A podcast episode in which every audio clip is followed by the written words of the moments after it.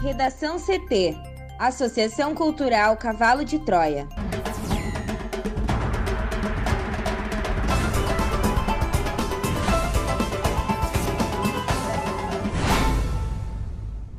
Olá, eu sou Amanda Hammermiller. E eu sou Thaís Uchoa. Este é o Redação CT, da Associação Cultural Cavalo de Troia.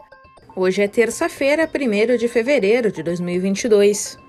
Dois a cada três hospitalizados por Covid-19 no Rio Grande do Sul tomaram uma ou nenhuma dose de vacina. Obra do metrô desaba e abre cratera na marginal Tietê. Na abertura do ano do Judiciário, Fux diz que Supremo quer eleição marcada por estabilidade e tolerância.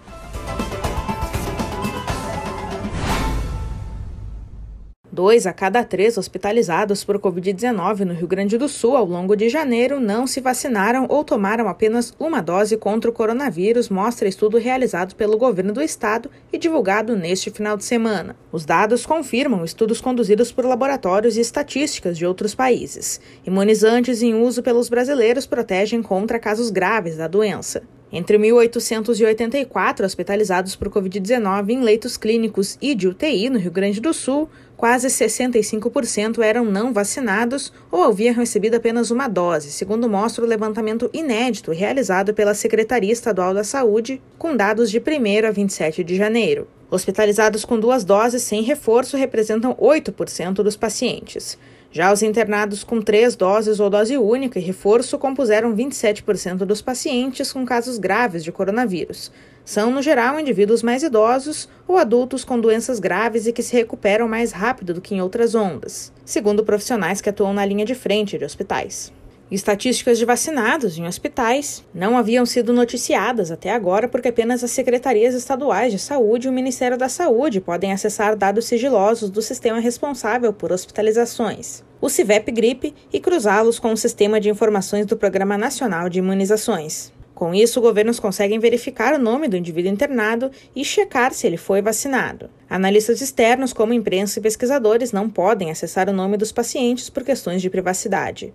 Em Porto Alegre, a prefeitura também fez análise semelhante e descobriu que o risco de internação em UTI é 16,4 vezes maior para não vacinados. Uma cratera se abriu na marginal Tietê após o asfalto ter cedido ao lado da obra do metrô da linha 6 Laranja, na marginal Tietê, na freguesia do Ó, na zona norte de São Paulo, na manhã de hoje. Não houve feridos. Dois funcionários que tiveram contato com a água que jorrou do acidente foram socorridos pelos bombeiros.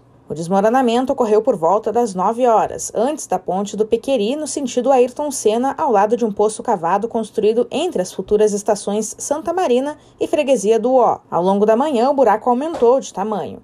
De acordo com o secretário dos Transportes Metropolitanos, José Galho, o vazamento de uma galeria de esgoto causou o acidente. Segundo Galho, provavelmente o solo não suportou o peso da galeria, que passava 3 metros acima da máquina conhecida como tatuzão, e acabou se rompendo.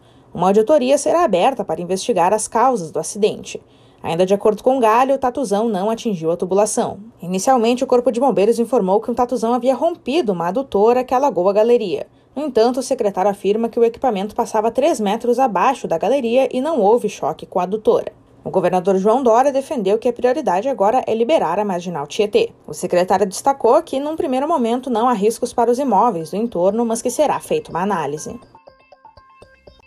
O ministro Luiz Fux, presidente do Supremo Tribunal Federal, afirmou nesta terça-feira, na abertura dos trabalhos do Judiciário, que a Corte espera que o ano eleitoral seja de estabilidade e tolerância.